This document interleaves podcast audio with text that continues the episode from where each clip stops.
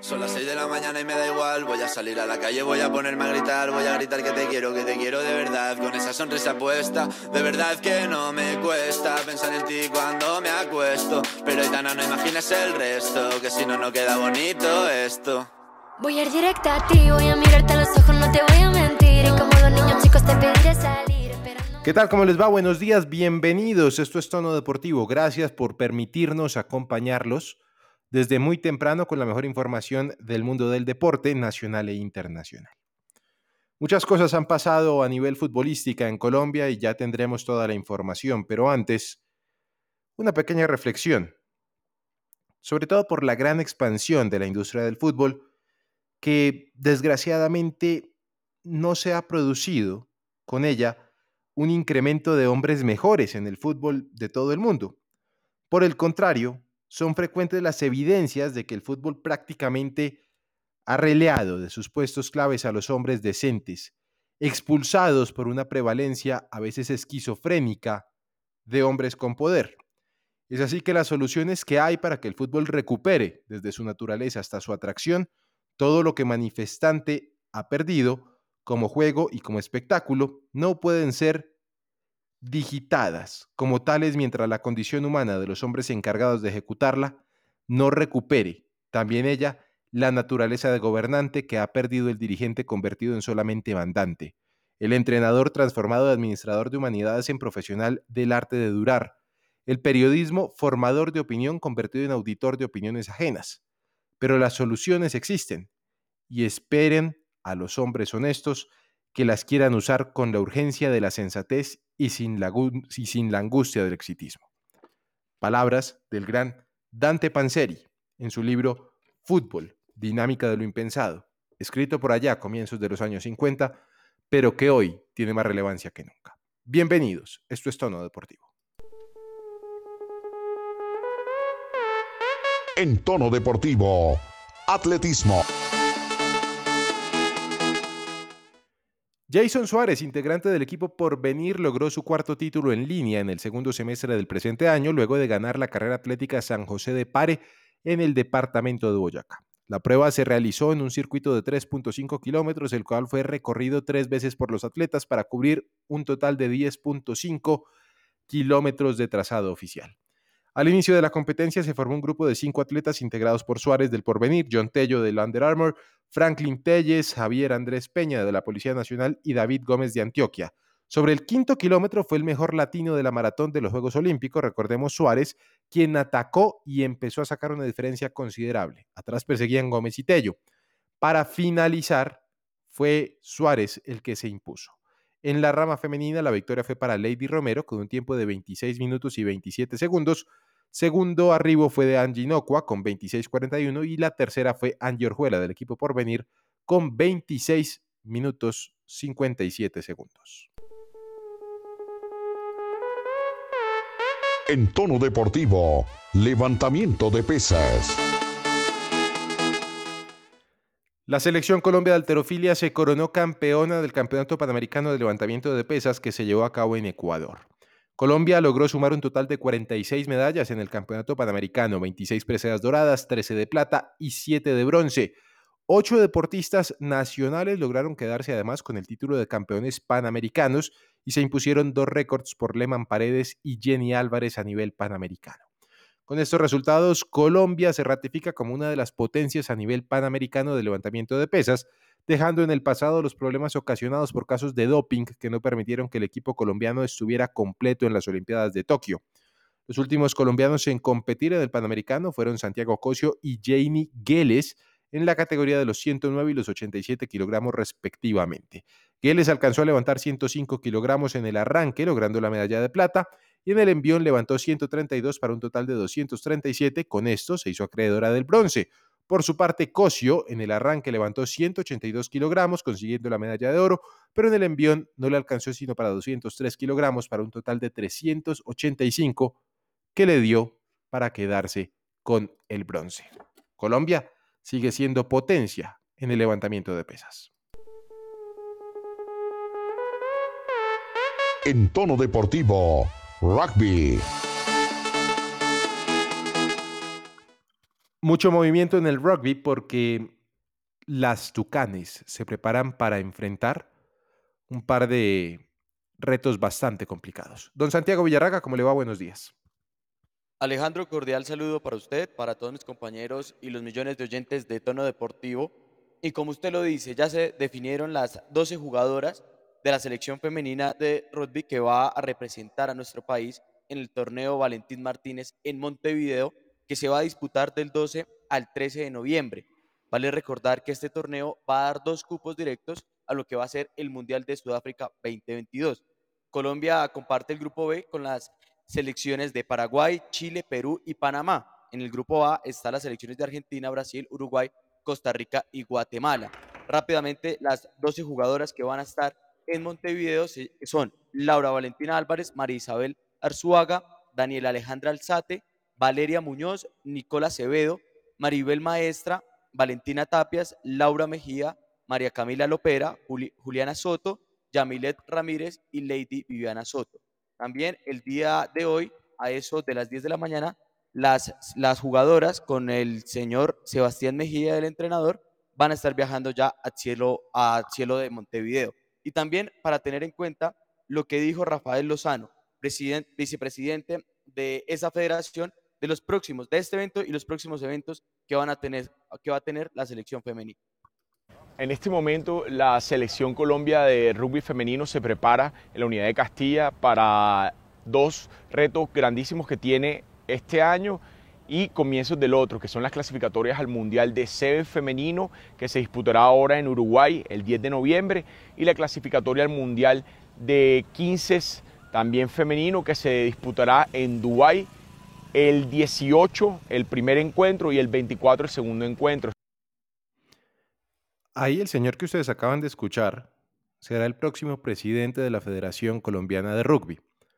Andrés Gómez, el actual presidente, se va a dedicar a hacer la parte gerencial de los cafeteros pro, mientras que habrá seguramente una transición en la federación.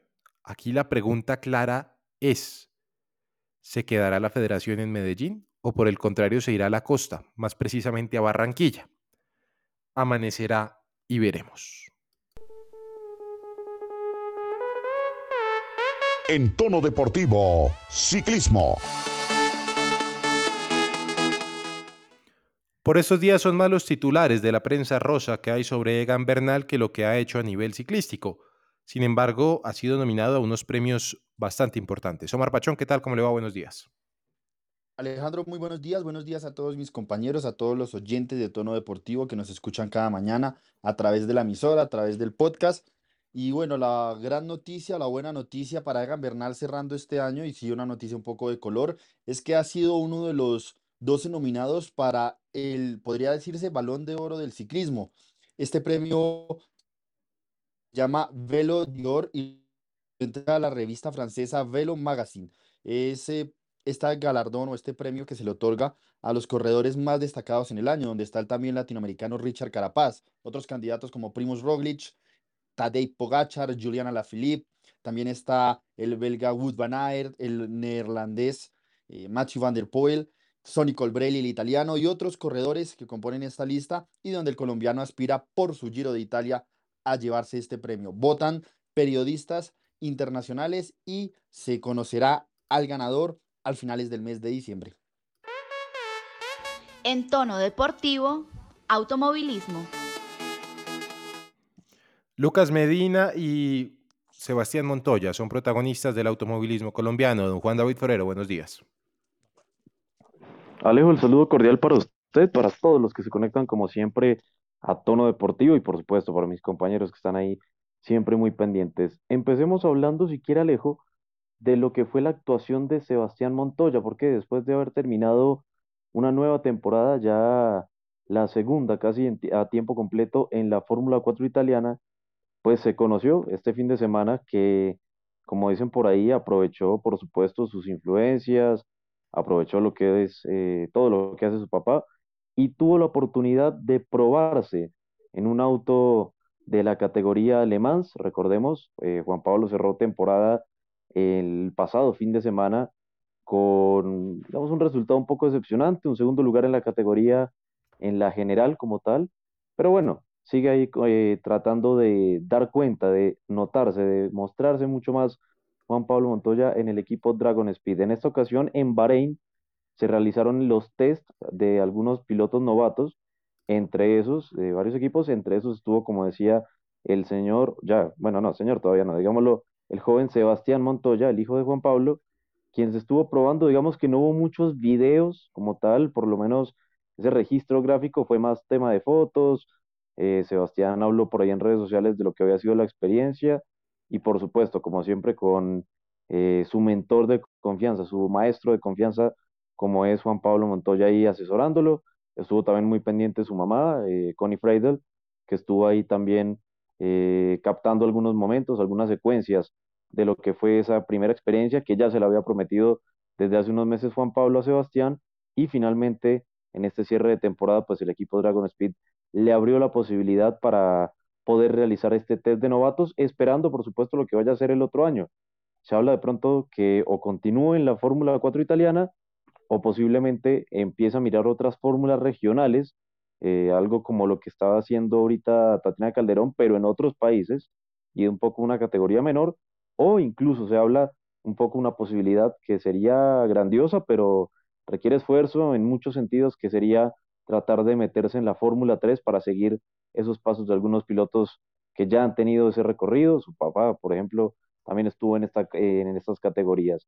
Y hablando de Lucas Medina, piloto colombiano que estaba en la Fórmula 4 NACAM Championship, recordemos, eh, esta se corrió en la antesala, una de las cuantas, de las muchas carreras que se corren previamente a la gran carpa la, de la Fórmula 1 pues estuvieron corriendo en el Autódromo Hermano Rodríguez en el cierre de la temporada.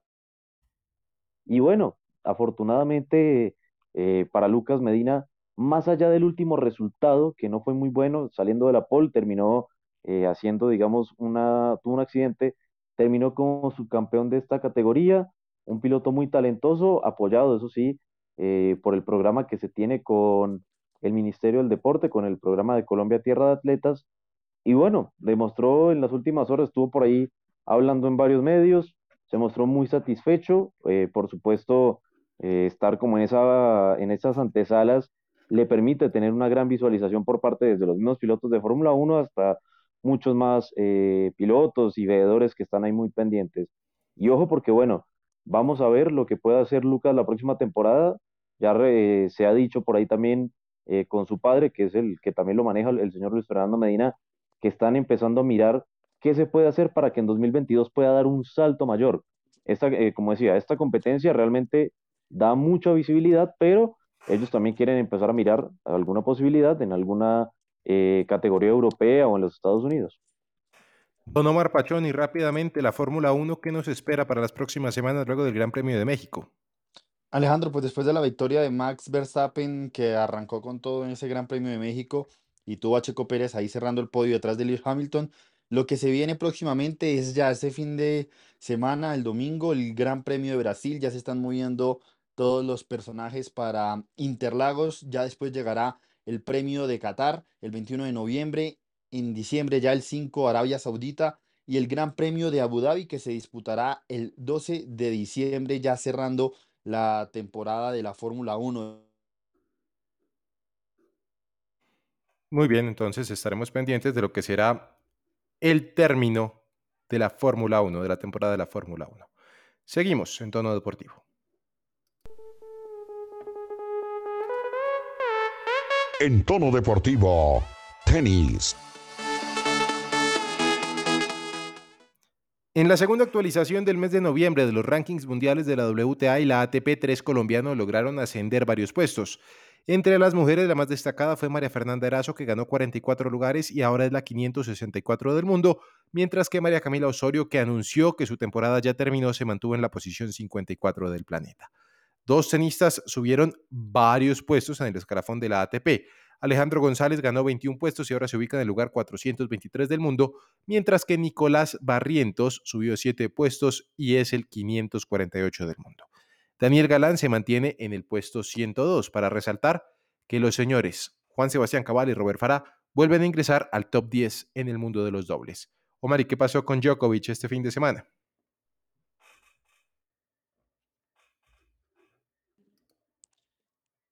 Alejandro, pues Novak Djokovic que, el fin de semana se llevó su Master número 37 y ya empieza a cambiar la cara del de serbio que no pudo hacer nada en el anterior Grand Master 1000 y que se aproxima muy pronto en Turín al torneo de maestros, donde es el principal favorito junto a una gran cantidad de jóvenes, esa Next Gen que ya empieza a tomar más pisada y donde se sentirán ausencias importantes como la de Roger Federer, pero se verán nombres importantes. Un Djokovic que por momentos se dio ante Medvedev y que en el último set estaba bastante nervioso por tramos, pero con categoría logró sacar adelante el partido y llevarse el trofeo Master 1000 en la capital de Francia.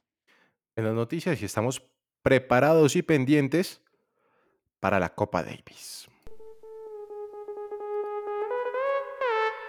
En tono deportivo, atletismo.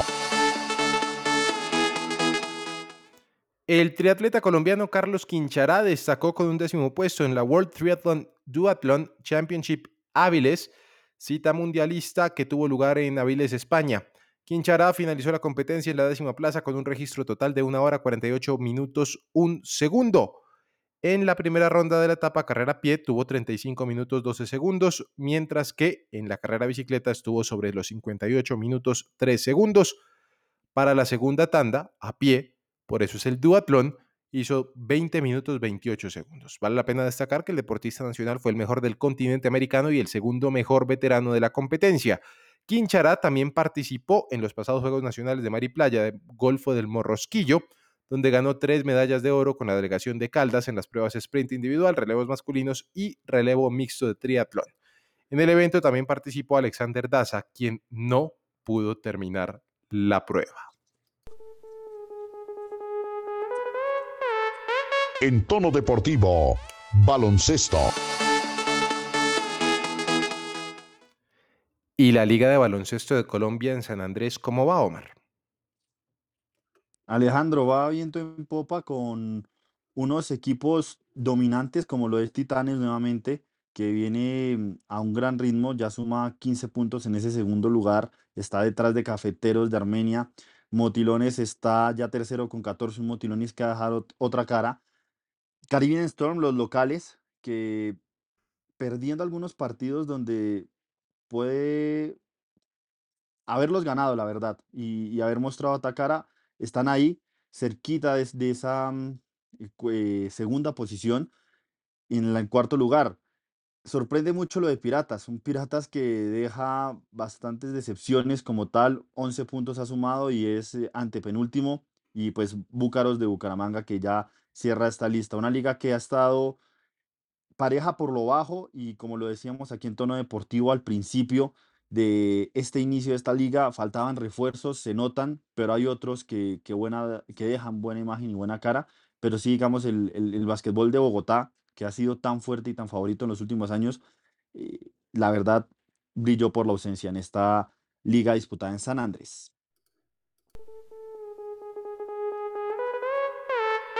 En tono deportivo, natación.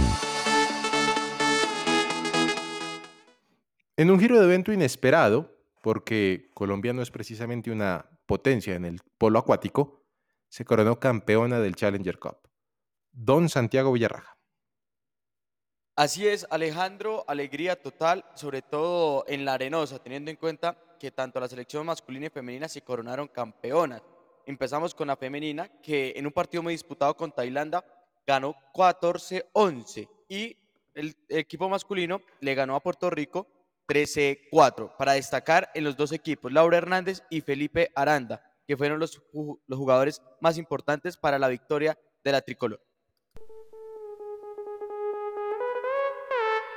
En tono deportivo, patinaje. En la ciudad de Ibagué se lleva a cabo el Mundial de Patinaje de Velocidad. Colombia barriendo, como siempre, en esta disciplina. Juan David Forero. Es verdad, Alejo. Bueno, y rápidamente le cuento, así, al cierre de esta edición, ya Colombia acumula 18 medallas de oro. Usted bien lo decía, arrasa totalmente. Las últimas llegaron en los mil metros sprint. Nuevamente también por ahí se destacó Pedro Causil, que venía en la jornada de antier destacándose. También Ana Sofía Ruiz. en los mil metros femenino. Tuvo gran participación, medalla de oro y medalla de plata para Colin Castro, entre algunos de los resultados más destacados de, una, de un mundial de patinaje que recordemos irá hasta el próximo 13 de noviembre en la Ciudad Musical de Colombia. En tono deportivo, fútbol.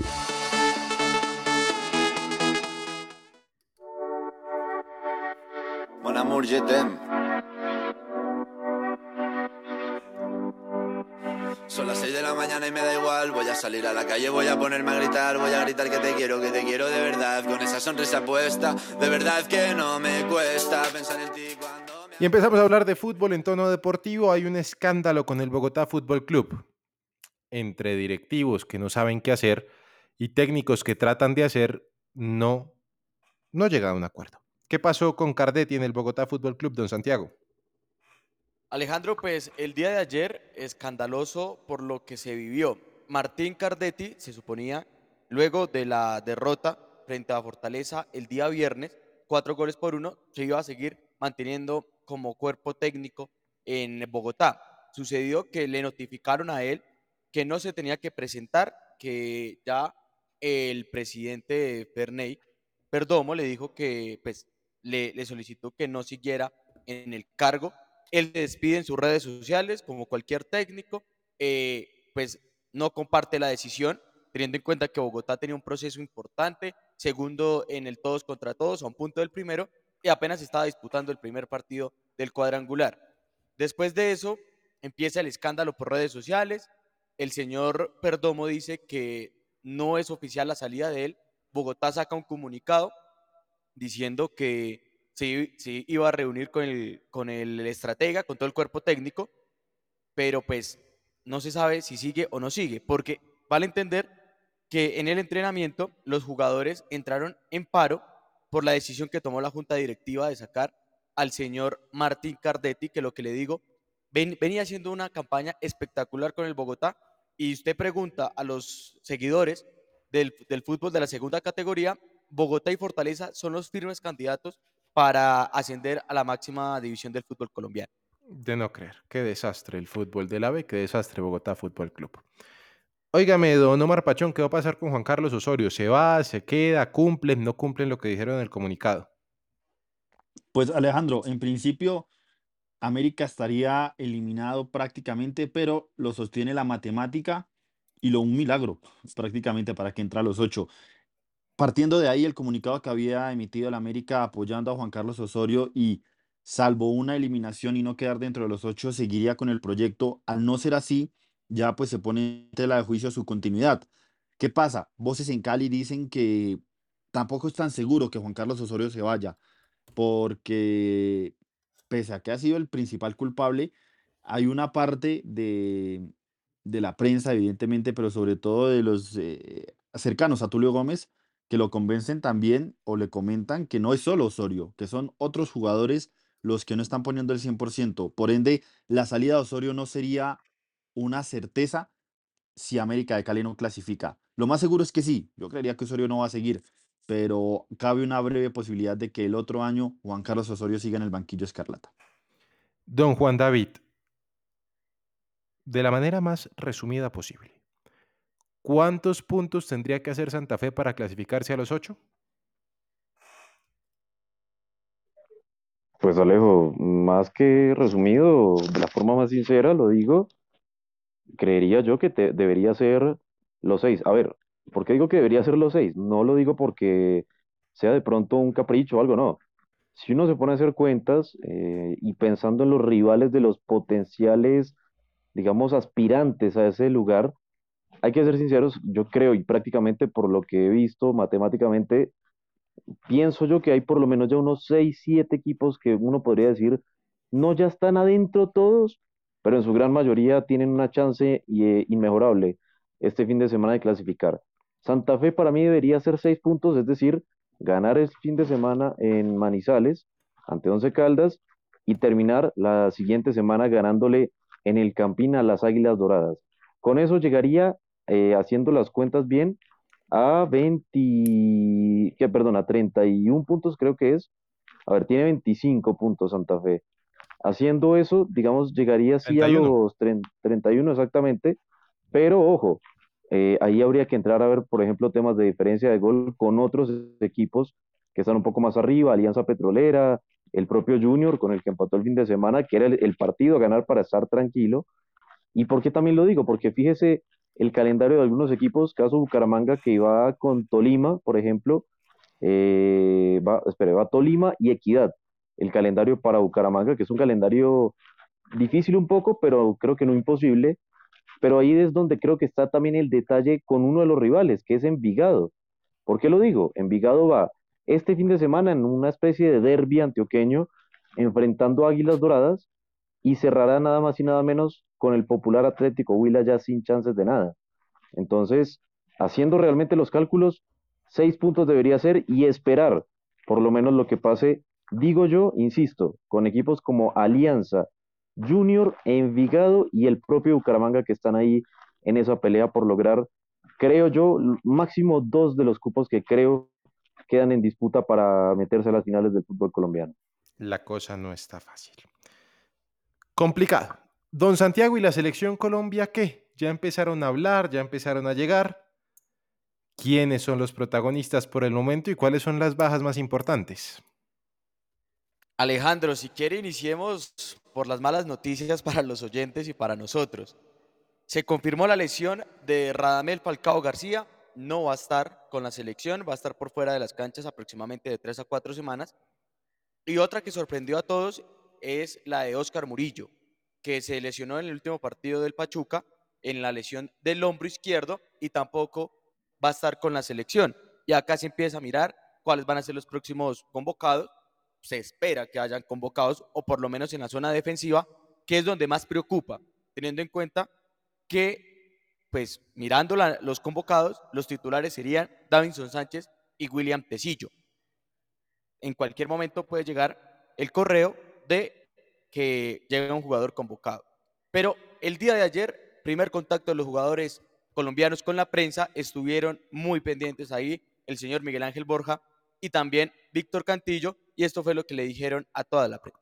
partido salir a ganar. Nosotros no vamos a salir a, a empatarle a Brasil. Nosotros vamos a salir a, a jugarles bien, primeramente, teniendo los cuidados, porque así como ha llegado, como llega a Colombia, han llegado muchas selecciones que han, lo han, enfrentado a, a Brasil con, con ansiedad de, de ganarle y se, to- y se llevan tres, cuatro. Entonces hay que tener cuidado. Brasil es un equipo bastante fuerte, eh, equipo que por algo tiene tantas fechas invicto, pero Colombia creo que tiene argumentos para, para enfrentar a Brasil. Eh, tenemos jugadores de, de talla mundial, de jerarquía, que, que pueden solucionar eh, eh, los partidos. Vamos a salir a, a dar lo mejor, a tratar de, de controlarlo y, y con la bendición de Dios poder ganarles. Más que pensar en Brasil, estamos pensando en lo que nosotros tenemos que hacer para, para sacar un buen resultado aquí.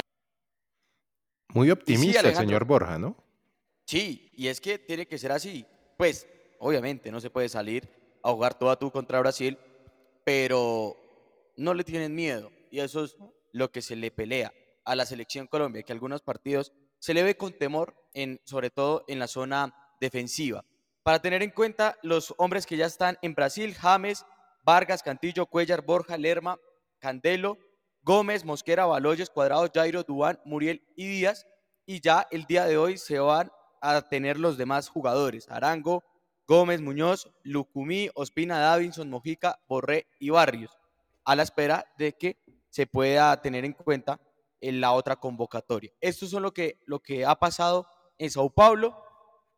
Preocupación total por lo de Radamel Falcao García y lo de Oscar Murillo Alejandro. Dos a tres semanas tendrá de baja Radamel Falcao García. Mm, yo no sé, a mí sinceramente me preocupa el optimismo del señor Borja porque cuando salimos a ser tan optimistas, así como salimos, nos terminan metiendo siete, como pasó en Londrina. Hasta aquí llega Tono Deportivo el día de hoy. Que tengan un feliz día.